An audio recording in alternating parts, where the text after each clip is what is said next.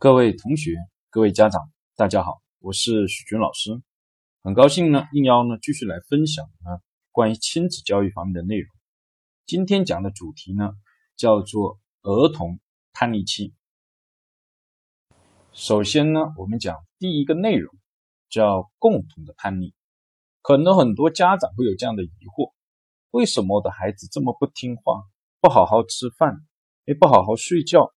哎，不按时呢完成作业，到了青春期的时候呢，还这么的固执，哎呀，怎么说都不听，还早恋等等，许许多多的问题的存在。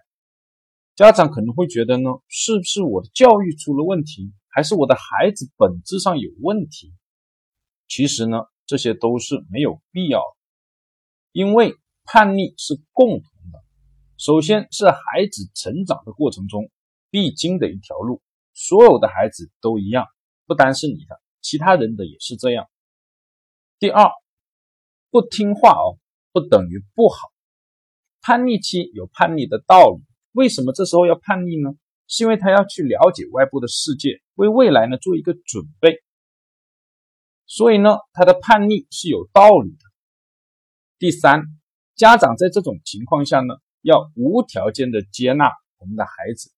尤其是接纳那些不完美的地方，因为这是使得他能够顺利度过叛逆期的一个关键。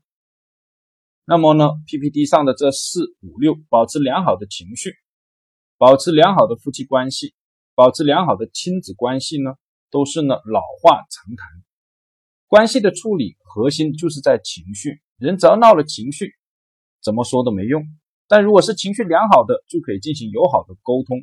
所以。一定要保持良好的情绪，进而来促进这些良好的夫妻关系、良好的亲子关系。